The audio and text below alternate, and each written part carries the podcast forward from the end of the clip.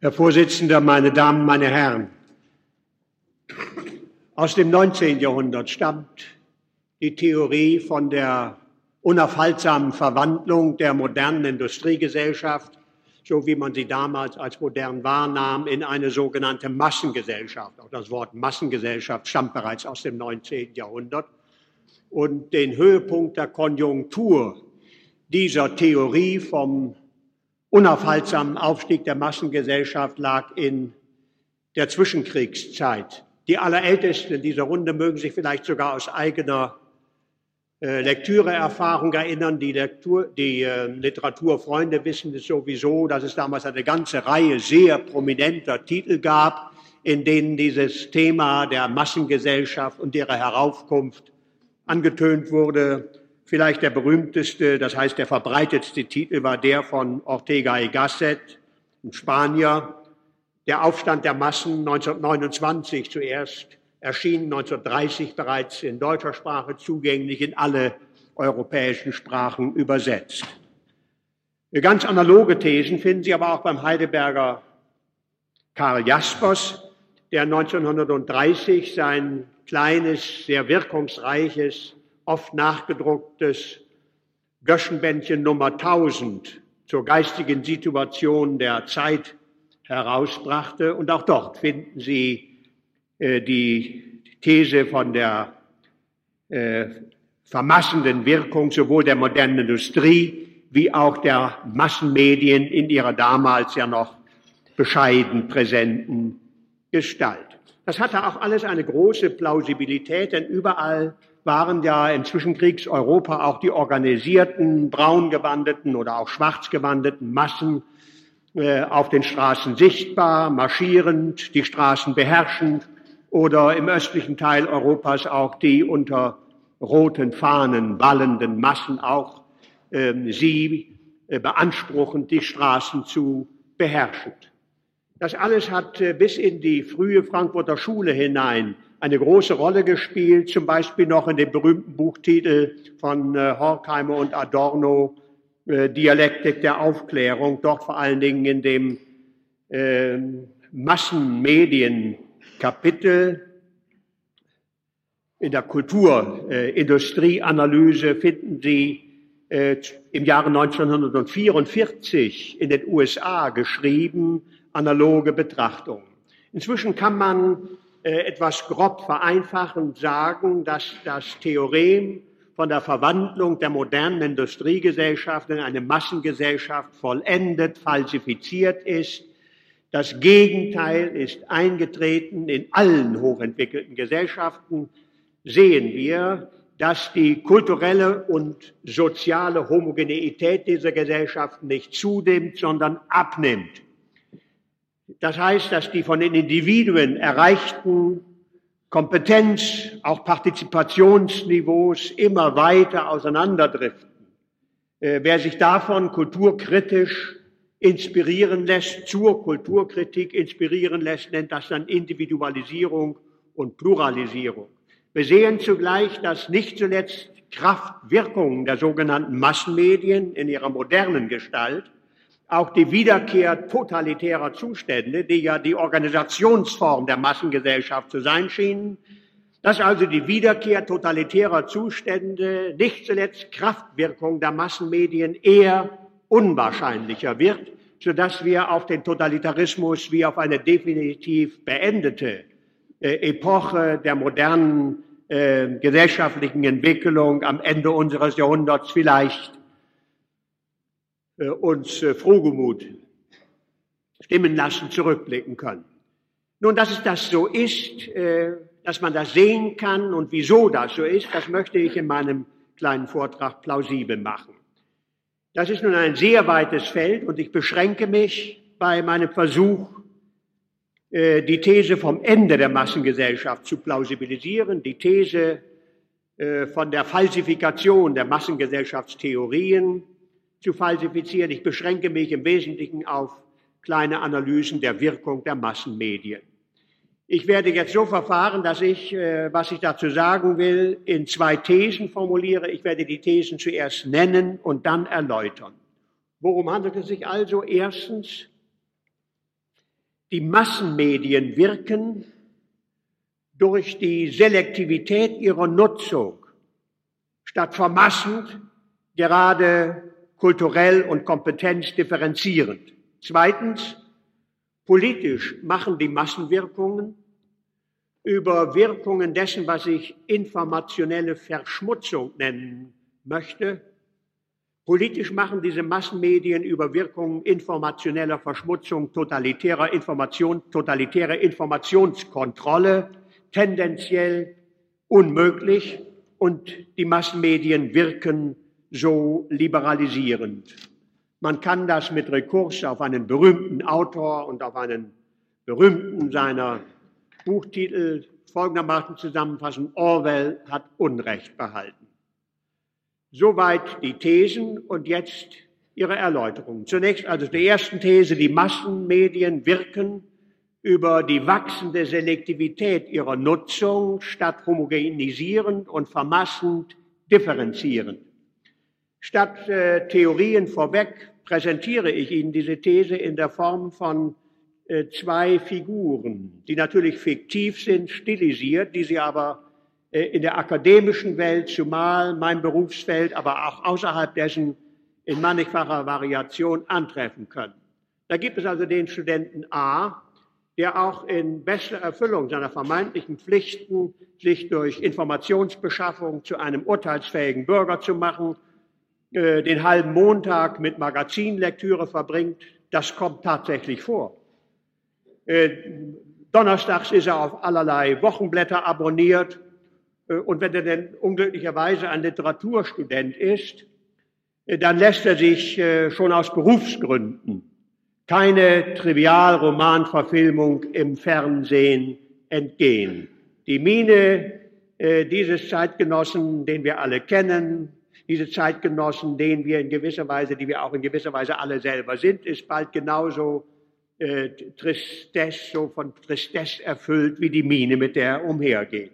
Und dagegen gibt es nun einen Kommilitonen, äh, der weiß, dass zur Information übers Weltgeschehen, um sich urteilsfähig zu machen, in Bezug auf das, was im eigenen Lande vorgeht und rund um den Globus herum vorgeht, im Regelfalle äh, das äh, Anhören von fünf Minuten Hörfunknachrichten. Morgens sagen wir von 6.30 Uhr bis 6.35 Uhr genügt. Mehr braucht man nicht. Äh, und äh, wer das erkannt hat und das weiß, der zieht, dieser Kommilitone zieht seinem äh, medienkonsumfreundlichen Kommilitonen wie eine Rakete davon und ist an Kompetenz und an sonstigen Aktivitäts- und Partizipationsniveaus nie mehr einzuholen. Differenzierung findet statt. Der Grund, warum das so ist, ist übrigens in letzter Instanz lerntheoretischer Art. Äh, die Lerntheoretiker wissen, dass Informationsrezeption nur dann wirklich produktiv äh, die äh, Subjekte fördernd, aufbauend, differenzierend ist, wenn diese Informationsrezeption in Handlungszusammenhängen geschieht, an Handlungszusammenhänge angeschlossen wird, wobei etwa im Studium diese Handlungszusammenhänge selbstverständlich auch Lernzusammenhänge sind, die ja ihrerseits äh, organisiert sind, also auf eine etwas komplizierte Weise auch handelnd äh, organisiert. Das ist der lerntheoretische Grund, warum die diffuse Informationsrezeption äh, keine sonderlichen produktiven Bedeutungen hat äh, und daher in der praktischen Lebensverbringung auch im Wesentlichen nur der Unterhaltung dient.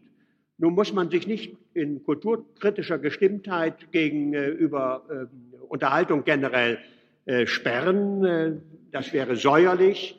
Äh, insofern ist die Frage exklusiv die eines Maßes. Das ist in der Tat Informationsrezeption im Wesentlichen, wenn wir äh, medienkonsumfreundlich sind, Zwecken der Unterhaltung und nicht Zwecken der Kompetenzsteigerung des Kompetenzerwerbsdienstes. Das können Sie testen wenn Sie einmal einen Urlaub in einer Gegend verbringen, 14 Tage, drei Wochen gar, wo man die Sprache nicht versteht und die so weit entfernt ist, dass Ihnen die äh, heimischen Zeitungen nicht nachgesandt werden können und die elektronischen Wellen Sie auch nicht erreichen. Wenn Sie aus einer solchen Gegend nach Hause kommen, werden Sie bemerken, dass Sie furchtbar viele Nachrichten versäumt haben und darüber hinaus fast nichts versäumt haben.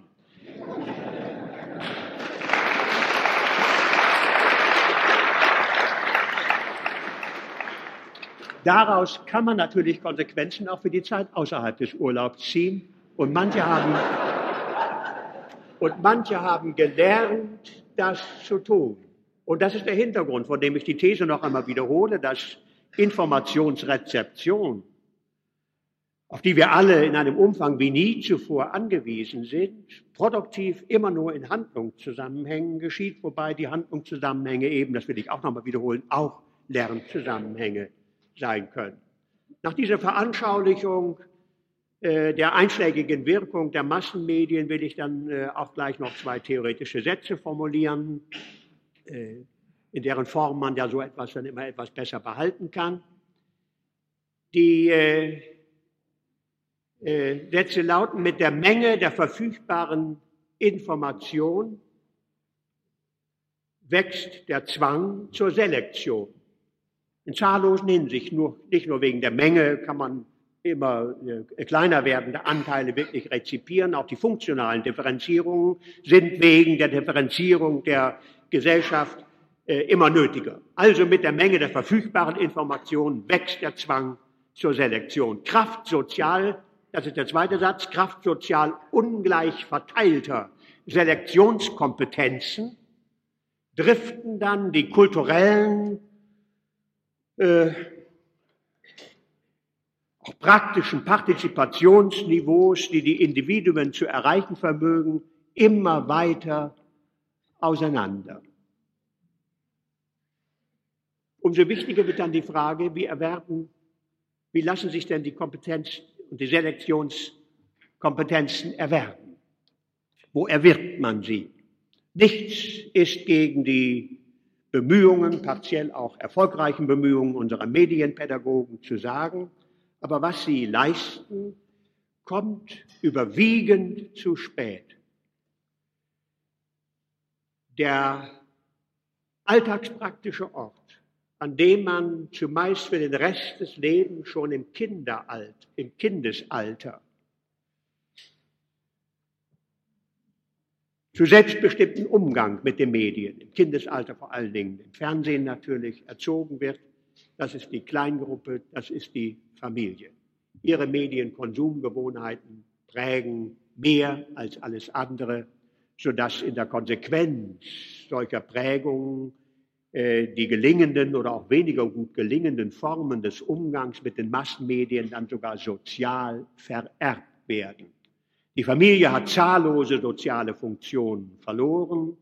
Äh, sie gewinnt aber zugleich an funktionaler Wichtigkeit in etlichen wohlbestimmbaren Lebensbereichen. Und das gilt natürlich auch für die äh, Gewohnheitsprägungen in den Anfängen des aktiven Jugendlebens äh, schon zur Kinderzeit.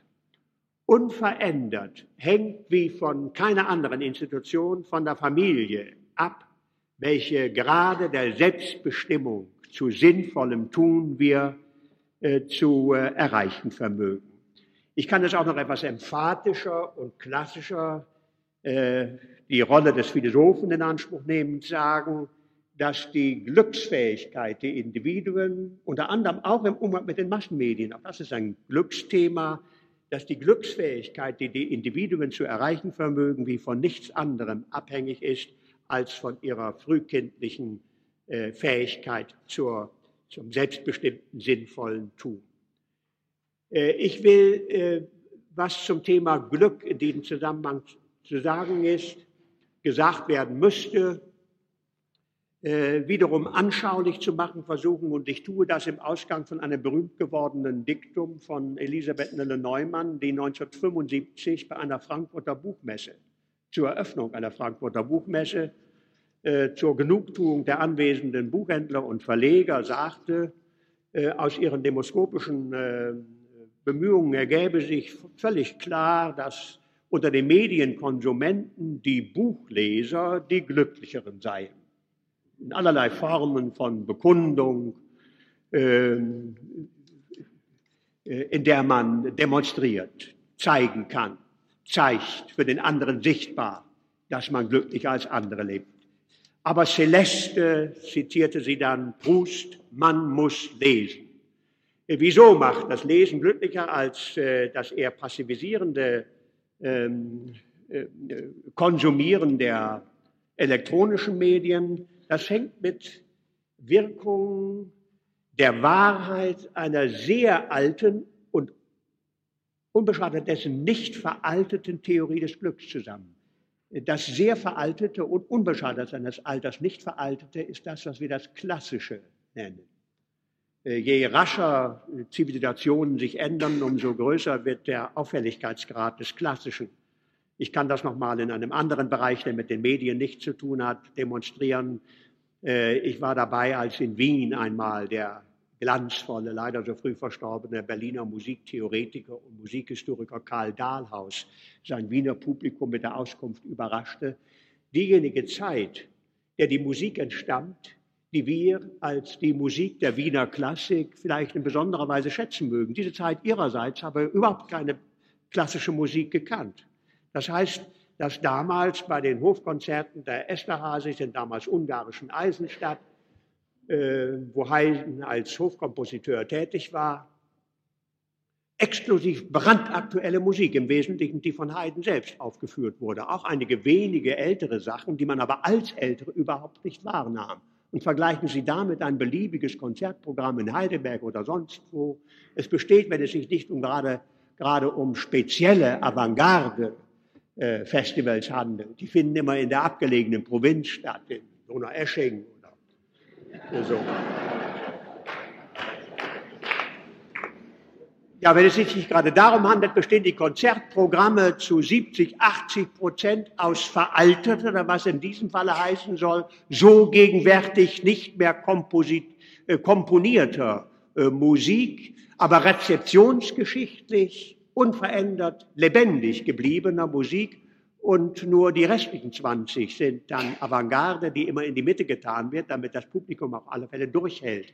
Das ist kein Diktum äh, gegen die Moderne und kein, Her, äh, kein Hervorloben des Alten gegen das Moderne. Die alten Querelles, des Anciens, die Modernen werden ja nicht erneuert, indem ich solche Bemerkungen mache, sondern das hängt damit zusammen, dass die Dynamik des inzwischen Erreichten Fortschritts, die Dynamik der Entwicklung, die uns auch zugemutet ist und die wir ja auch wegen ihrer äh, damit verbundenen Lebensvorzüge alle selber mitbetreiben. Es ist ja nicht das Resultat von Gemächten der Mächtigen, von den Managern bis zu den Multis, sondern die damit verbundenen Lebensvorzüge, die wir alle einfordern, sind es, die die Dynamik treiben. Bei diesem Grad der Dynamik, die die Zivilisation inzwischen erreicht hat, bekommt eben das rezeptionsgeschichtlich Dauerhafte, das sehr Alte, den ungemeinen Vorzug, weniger rasch zu altern als das weniger Alte.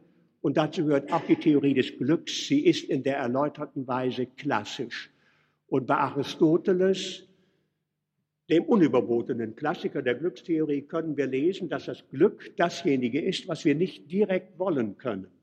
Niemand wird glücklich, der glücklich sein will. Vielmehr sei es, so sagt es Aristoteles in seiner nikomachischen Ethik, vielmehr sei es eine nicht direkt intendierbare Nebenfolge sinnvollen Tuns, insbesondere wenn das Tun des evident Sinnvollen unsere Kräfte fordert, physisch, moralisch, psychisch, ohne uns geradezu durch Überforderung zu zerrütten. Wenn wir dann sozusagen mit dem Blick aufs fertige Werk den leichten Schweiß äh, der vollbrachten Anstrengung von der Stirn wischen, dann empfangen wir einen Anhauch des Glücks. Man kann die äh, Wahrheit dieser Glückstheorie, nach der das äh, Glück als Lebensglück nicht direkt intendierbar ist, auch testen äh, an äh, den äh, immer spektakulärer, auffälliger werdenden Formen äh, des Verfehlens, des Glücks. Man kann sich auch einfallen lassen, und das ist in einer sogenannten Erlebnisgesellschaft sehr modern, Glück, welches ja auch immer eine angenehme, tragende Binnenbefindlichkeit ist, direkt, sozusagen unter Verschmei Vermeidung des schweißtreibenden Umwegs über die Realität zu erzeugen, medikamentös, chemisch. Dann kann man für ein, zwei, vielleicht auch dreimal, ich weiß das nicht genau, als Laie den äh, inneren Zustand, die Psyche auf angenehme mittlere oder auch höhere Erregungspegel treiben. Im Endeffekt ist aber Kraft der Wirkungen des vermiedenen Umwegs über die harte und widerständige Realität Der Endeffekt immer derselbe, zunächst Realitätsverlust und schließlich Selbstzerstörung. Das ist sozusagen nur die ultrakurzform der Struktur der Sucht, die das genaue Komplement der klassischen Glückstheorie ist. Und wenn man diese nun gegenwärtig hat, dann soll man sich nicht scheuen, diese großen philosophischen Lehren auch auf alltagspraktische Probleme unserer eigenen Zeit zu beziehen. Jetzt versteht man plötzlich, warum Buchleser glückliche, glücklichere Leute sind als nach der demoskopisch äh, empirisch erwiesenen Bekundung äh, als äh, übrige Medienkonsumenten, denn die gewisse Konzentration, der Akt der geleisteten Selbstbestimmung, das Durchhalten, der Aufbau jener Spannungsbögen, die Sie brauchen, um gar ein anspruchsvolles Buch von einigen hundert Seiten Dicke über eine ganze Woche hin, wenn es denn gut ist, durchhalten zu können. Und die Lüste und Gewinne, die daraus zu ziehen sind, die sind außerordentliche, von außerordentlicher glückstreibender Art.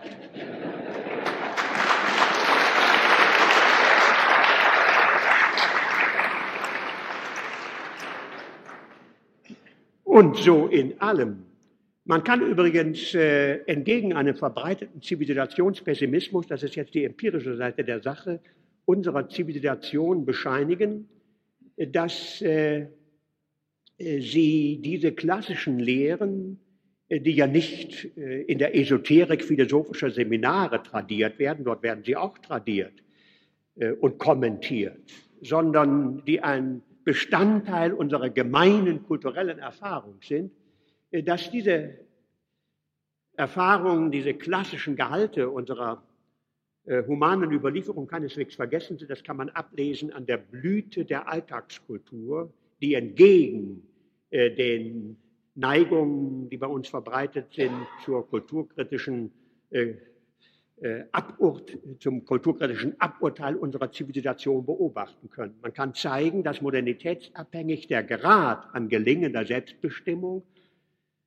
äh, immer größer wird. Äh, das insgesamt der Regeln selbstbestimmter Lebensführung, das ist übrigens das, was wir konventionellerweise Moral nennen, äh, und äh, in demselben Maße wie die Dispositionsfreiräume, emphatisch gesprochen auch die Freiheit im modernen Leben zusammenhängen, größer wird, umso nötiger wird die Moral, sodass der ganz einfache Zusammenhang sich ergibt. Je freier wir leben, umso nötiger wird die Moral. Das klingt, wenn Sie das so brut sagen, äh, etwas äh, altväterlich und es ist doch eine ganz äh, moderne Einsicht. Und ich will diese Nötigkeit, die wachsende Nötigkeit der Fähigkeit zur Selbstbestimmung, um Freiheit in Sinn, in Lebenssinn und damit in Lebensglück zu verwandeln, vielleicht auch noch an ein paar Zahlen aus der Sozialstatistik deutlich machen, die die Mehrheit äh, in dieser Runde vermutlich alle kennen wird, die aber doch sehr eindrucksvoll sind, wenn man sie sich noch einmal als eine kleine Reihe von Zahlen vergegenwärtigt. Als ich bei äh, Adorno Anfang der 50er Jahre studierte, bei meinem Lehrer Adorno, der freilich nicht mein einziger Lehrer geblieben ist, ähm, da hörten, hörte ich ihn eines Tages sagen, es gäbe zwei Maße der Freiheit, Zeit und Geld. Das klang uns damals jungen Deutschen äh, leicht zynisch im Ohr, denn wir hatten uns gerade angewöhnt, uns mit einigem Nachdruck auf den ja dann auch in der Tat als sehr solide erwiesenen verfassungsrechtlichen Boden der zweiten deutschen Demokratie zu stellen. Und wir sprachen daher das Wort Freiheit zumeist äh, mit einigem gelinden oder auch weniger gelinden Pathos aus. Und nun die schnöde Auskunft, die Maße der Freiheit seien Zeit und Geld. Was Adorno im Auge hatte, ist ein unwidersprechlicher Bestand noch niemals waren die in Zeit messbaren Dispositionsfreiräume moderner Lebensverbringung so groß wie heute. Und nun die paar Zahlen, an denen man das ablesen kann. Äh, noch äh, in der Frühzeit des Industriezeitalters, sagen wir in der Hochzeit des Eisenbahnbaus im 19. Jahrhundert, um die Mitte des 19. Jahrhunderts, verbrachten wir pro Arbeitsleben, pro Leben etwa 16 bis 18 Prozent unserer Lebenszeit im Beruf, bei freilich damals durchschnittlich geringerer Lebenserwartung als heute, aber vor allen Dingen auch äh, Kraft ungleich längerer Lebensarbeitszeiten, äh, 16 bis 18 Prozent. Wie sehr dieser im Beruf mit Arbeit im professionellen Sinne erfüllte Lebenszeitanteil inzwischen zusammengeschrumpft ist, das kann man unmöglich raten, wenn man mit der Materie sich nicht professionell beschafft, befasst. Es sind etwa acht und hier und da sogar weniger als acht Prozent. Erst jetzt kehrt sich aus den Gründen, von denen Sie täglich in den Zeitungen lesen können, die Tendenz eher wieder um. Wer vor 35 Jahren in die Rente ging, hatte etwa 95.000 Stunden im Beruf verbracht. Heute sind es 65.000 und weniger. Mit gelinder Trendumkehr jetzt. So könnte ich lange fortfahren mit einschlägigen Zahlen. Und dann sieht man plötzlich, äh, worin ein spezifisch modernes Lebensproblem besteht. Es besteht darin, ungeheure Lebenszeitfreiräume selbstbestimmt mit Sinn zu füllen. Man kann das Problem auch noch etwas dramatischer ausdrücken, folgendermaßen. Äh, historisch beispiellos weit dehnen sich heute die Lebenszeitanteile, in denen nichts geschähe, wenn es nicht selbstbestimmt geschähe. Das ist nicht das Thema Freizeit. Das Wort habe ich noch gar nicht in den Mund genommen und das gehört hier auch gar nicht hin. Das ist ein Spezialthema. So ungeheure Lebens Zeitfreiräume freizeitmäßig nutzen zu wollen, das Nutzung der Gerätschaften, die den Freizeitabteilungen der großen Kaufhäuser äh, angeboten werden, das würde einen alsbald in eine tief depressive Lebensbefindlichkeit versinken lassen. So viel surfen kann man gar nicht. Das Problem ist ein ganz anderes. Das Problem ist ein ganz anderes und äh, äh ich formuliere es noch einmal, dass die Herausforderung lautet, aus Freiheit, die ja zunächst nichts konstituiert, Sinn, Lebenssinn zu machen, schon am Buch lesen, zeigt sich, wie das geht. Äh, und was nun unangemessene Kulturkritik ist, das können Sie wiederum am Beispiel äh, Adornos, auch Horkheimers, etwa am Beispiel des ja auch heute noch gekauften Buches äh, Dialektik, nach der Auf, Dialektik der Aufklärung lesen wo es heißt, dass die Tele Televisionskultur äh, das Lesen ruinieren werde. Eine These, die auch sonst populär ist. Äh, in den USA war das äh, äh, Fernsehen um etwa fünf Jahre früher installiert als bei uns und Adorno und Horkheimer brachten Erfahrungen aus den USA mit. Allerdings hatten sie auch dort nicht genau hingesehen und wenn Sie bei uns hinsehen, wie übrigens auch in den USA, dann werden Sie bemerken, dass diese These von äh, der Zerstörung der Lesekultur durch das Fernsehen purer äh, Nonsens ist. Die nationalen, auch internationalen Buchmessen, unsere ist ja die größte im internationalen Vergleich, unsere alljährlich stattfindende Buche, Buchmesse weist bis auf einen einzigen kleinen Einbruch im Jahre 1994. Unverändert steigende Ziffern, nach Titelmenge, äh, nach Umsatz, äh, nach Publikum äh, auf. Und es wäre nichts weiter als noch einmal schwarzgallige Kulturkritik zu meinen. Die Bücher werden zwar gekauft, aber sie werden nicht gelesen. Dafür eignet sich ja die heutige Buchproduktion gar nicht, die gar keine Demonstrationswirkungen erzielen kann. Es sind Taschenbücher. Angeben kann man damit nicht. Freilich wird viel mehr gekauft, als gelesen werden kann. Umso größer wird wiederum der Anspruch an unsere Selektionskompetenz. Adorno hatte übrigens auch, der ein glanzvoller Kenner der europäischen Musikliteratur war, die Ankündigung gemacht, ähm, dass äh, die Hausmusik werde absterben. Das war für den Musikfreund eine sehr düstere Prognose.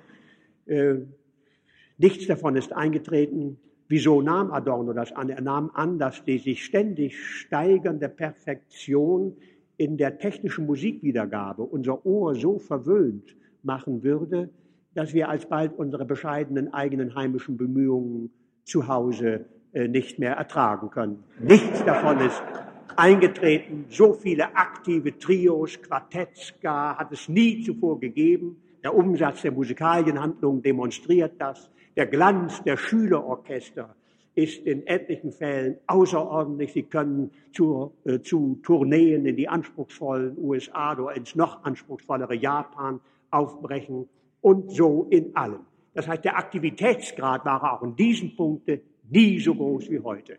Noch ein Blick in die Arbeitswelt, die dasselbe zeigt, gelingende Selbstbestimmung zu sinnvollen Tun in den Freiheitsräumen heute Das ist die Schattenwirtschaft.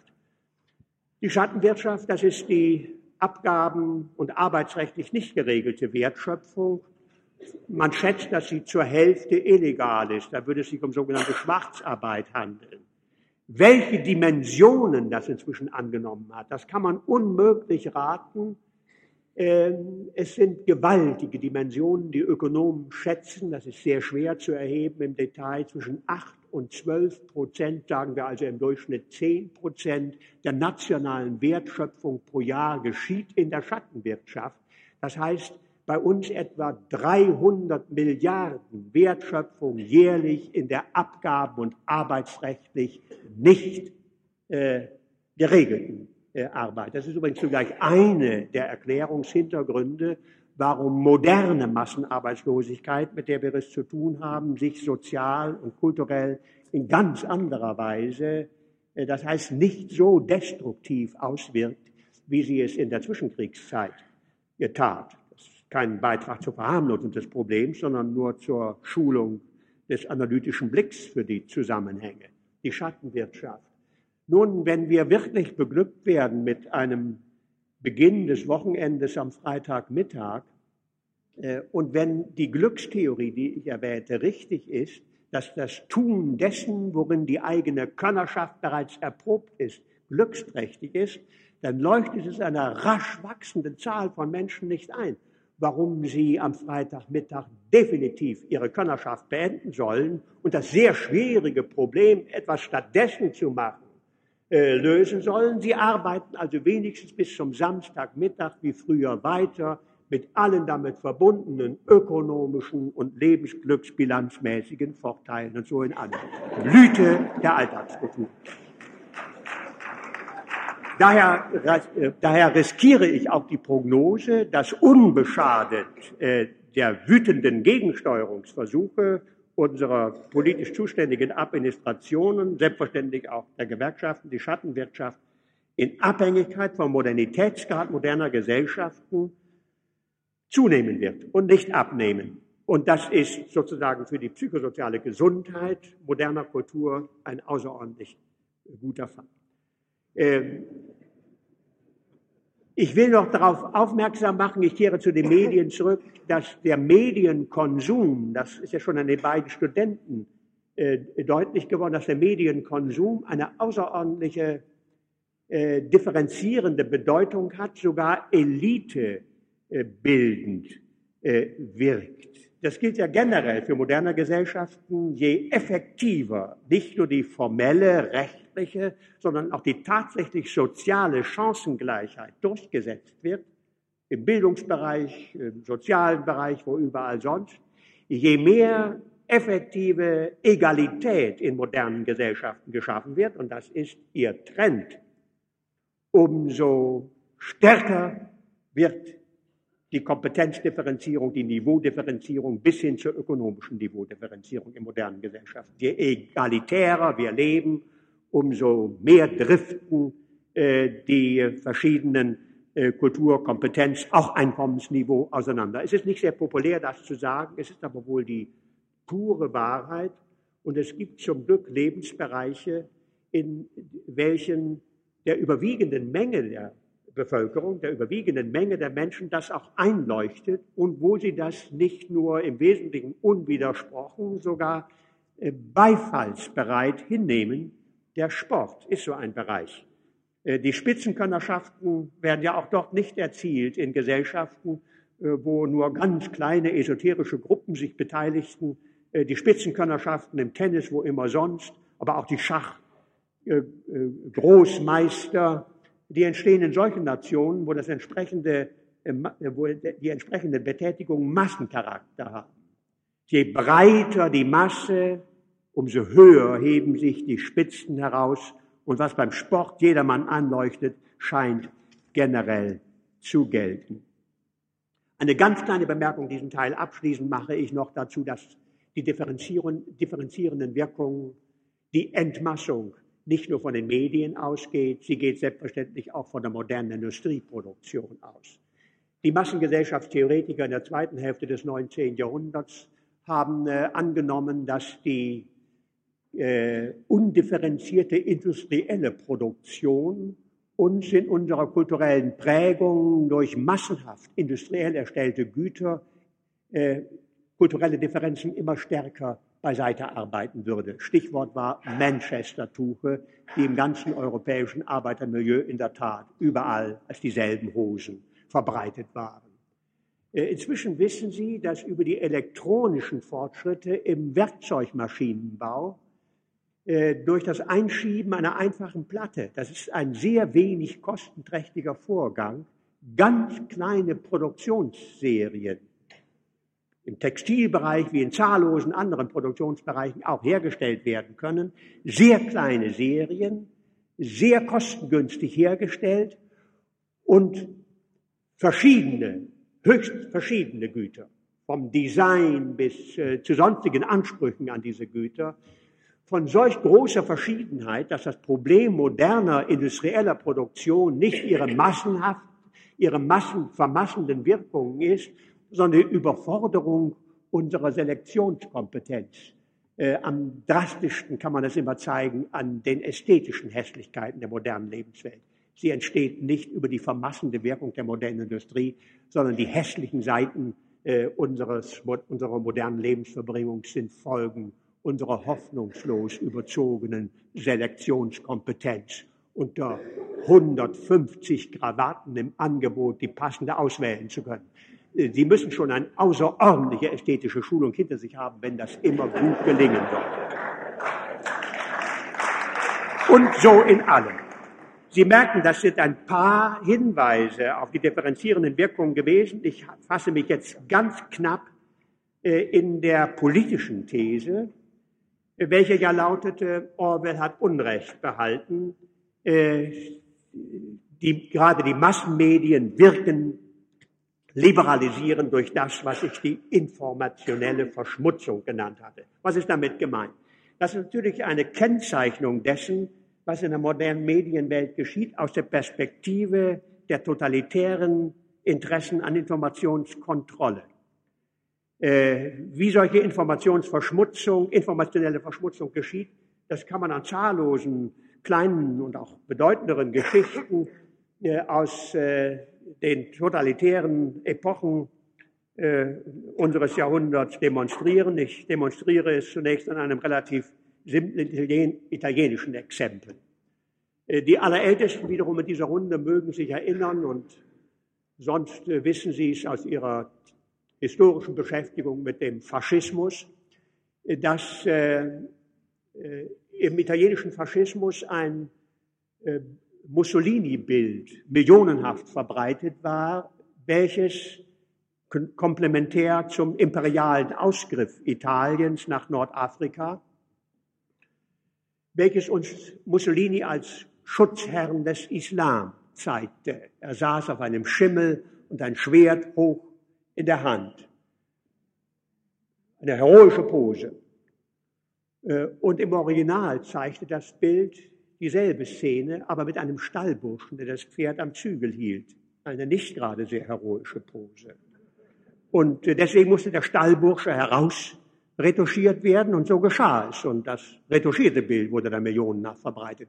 Es war aber unmöglich, dass aus irgendeiner Redaktionsstube, noch immer das unretuschierte Bild denn doch einmal, äh, denn noch wieder hervorkam, mit Fleiß im Untergrund verbreitet wurde und die Römer hatten zu lachen. Mit äh, sehr viel größerem Ernsthintergrund hat sich eine analoge Geschichte übrigens auch in der Sowjetunion abgespielt. Man kennt das äh, berühmte Bild, welches auf einer Moskauer Holztribüne Lenin in unvergleichlicher Rednerpose zeigt. Die ausgestreckte Handbewegung, die er besonders schätzt, äh, die Zukunft, in die man zu marschieren hat. Und äh, unten am Bild stand sein Nachfolger Stalin, aber im Original auch noch der leibhaftige Gott sei bei uns, nämlich Trotzki. Also musste er herausretuschiert werden und so geschah es. Aber auch in diesem Falle war es unvermeidlich, dass aus der Zeit, als Trotzki noch in war, dann aus irgendeiner sibirischen Hütte das Originalfoto äh, und unter äußerster Vorsicht, aber mit umso größerer Wirkung herumgereicht wurde, informationelle Verschmutzung. Ich sage jetzt, dass an diesen und ähnlichen Geschichten, die man nun lange fortführen kann, die innere Legitimität und ideologische Unverbrüchlichkeit der totalitären Länder im Wesentlichen zerbrochen ist. Je moderner die Informationssysteme, umso weniger gelingt es schließlich, äh, insbesondere die elektronischen Wellen, die rund um den Globus gehen, aufzuhalten, äh, wenn man sich modernisieren will, insbesondere auch industriell, technisch, wissenschaftlich, da muss man auch den Größenumfang der sogenannten Reisekader ständig äh, erweitern. Und die bringen nun aus der ganzen Welt ständig die Informationen mit nach Hause, wie es in dem übrigen Teil der Welt wirklich zugeht. Der Grad der informationellen Verschmutzung der totalitären Länder wurde immer größer, sodass der Grad der inneren Unglaubwürdigkeit unaufhaltsam zunahm. Es gibt noch eine Fülle von weiteren Faktoren, an denen man diese Gesetzmäßigkeit erkennen kann. Zum Schluss noch ein ganz knapper Hinweis darauf, wie schließlich auch ohne die Massenmedien und in diesem Falle insbesondere ohne die elektronischen Massenmedien dieses abrupte Ende, diese äh, implosive Selbstzerstörung der totalitären Länder, die es noch gab, ohne die Massenmedien gar nicht zu denken wäre. Äh, am rumänischen Fall ist das Fernsehfilmgeschichte geworden, äh, dutzendfach in allen Weltrundfunkstationen ist abgespielt worden, jene berühmte Szene, die uns den äh, totalitären Diktator Ceausescu auf seinem Balkon des Parteipalastes in Bukarest zeigte, wo er die schon aufmüpfige Menge nun noch einmal wieder zur Solidarität bringen wollte, sich huldigen lassen, die Legitimität wiederherstellen. Und dann ertönten äh, im hinteren Teil dieser tausendfach aufmarschierten Menge Spottgesänge. Damit wäre man in vormedialen Zeiten mühelos fertig geworden. Gar kein Problem. Aber die Weltpresse war in Gestalt von Hunderten von Fernsehkameran, äh, Fernsehkameras präsent. Und just das ging also nun nicht mehr, sodass man vor den Fernsehkameras die Miene des großen Führers gefrieren sah. Die Legitimität rann aus dem System heraus wie der Weizen auf einem ausgeschnittenen Sack. Und es war in der Tat genau diese Szene, von der abtretend Ceausescu in den Untergrund verschwand, aus dem herausgeholt er dann vor das Erschießungspeloton zu treten hatte. Ich sage, das sind politische Vorgänge, die im Wesentlichen als spontane Wirkung der Präsenz von Massenmedien eintreten. In unserem Lande hat sich eine ähnliche Geschichte bescheideneren äh, politischen Wirkungsgrades abgespielt. Das war, als die DDR noch bestand, aber eine Volkskammer bereits gewählt war äh, als Mielke sich vor der Volkskammer rechtfertigte und dann schließlich, also der Geheimdienstchef, Generaloberst, sich rechtfertigte und schließlich in den subjektiv vollkommen glaubwürdigen Satz aussprach, aber ich liebe euch doch alle. Jeder Totalitarismus ist in den eigentlichen Vollbringern ein durch hohe Moralität und durch hohen äh, guten Willen charakterisiert. Aber ich liebe euch doch alle.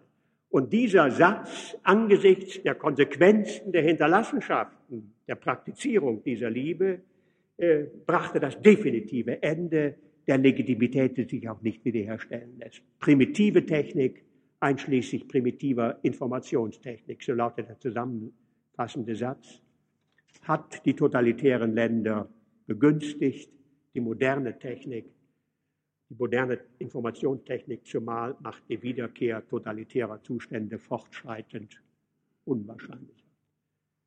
Das ist in der Zusammenfassung ein recht günstiges Bild. Und daher will ich mit einem allerletzten Satz noch auf die Kehrseite der Sache hinweisen. Die kulturelle Differenzierung, die Entmassung, die von der modernen Technik und von den modernen Informationsmedien zumal ausgeht, macht die Gesellschaft immer heterogener, treibt die Kompetenzdifferenzierung äh, immer weiter, fordert uns aber auch ein ständig höheres Maß an Selbstbestimmungsfähigkeit ab. Und wenn man sich das vergegenwärtigt, dann erkennt man plötzlich, dass es unvermeidlich ist, dass in jeder modernen Gesellschaft der immer noch kleine, aber wachsende Anteil derer zunehmen muss, die die Opfer ihrer Selbstbestimmungsunfähigkeit werden. Man könnte sie äh, empirisch greifen äh, an der Zahl äh, derjenigen Mitbürger, die nicht mehr in der Lage sind, sich selber zu ernähren, Kraft Arbeitseinkommen oder Kapitalerträgnissen oder Ansprüchen äh, vertraglicher oder sonstiger Art, die sie haben, die also wirklich äh, der Fürsorge, wie man früher sagte, nun äh, anheimgefallen. Dieser, das ist zwischen zwei und drei Prozent mit Wachstumstendenzen. Je moderner wir leben, umso größer die Ansprüche an unsere Selbstbestimmungsfähigkeit, umso größer der Anteil derer, die durch die Folgen ihrer Selbstbestimmungsunfähigkeit schließlich auffällig werden und unsere speziellen Formen von Solidarität verlangen.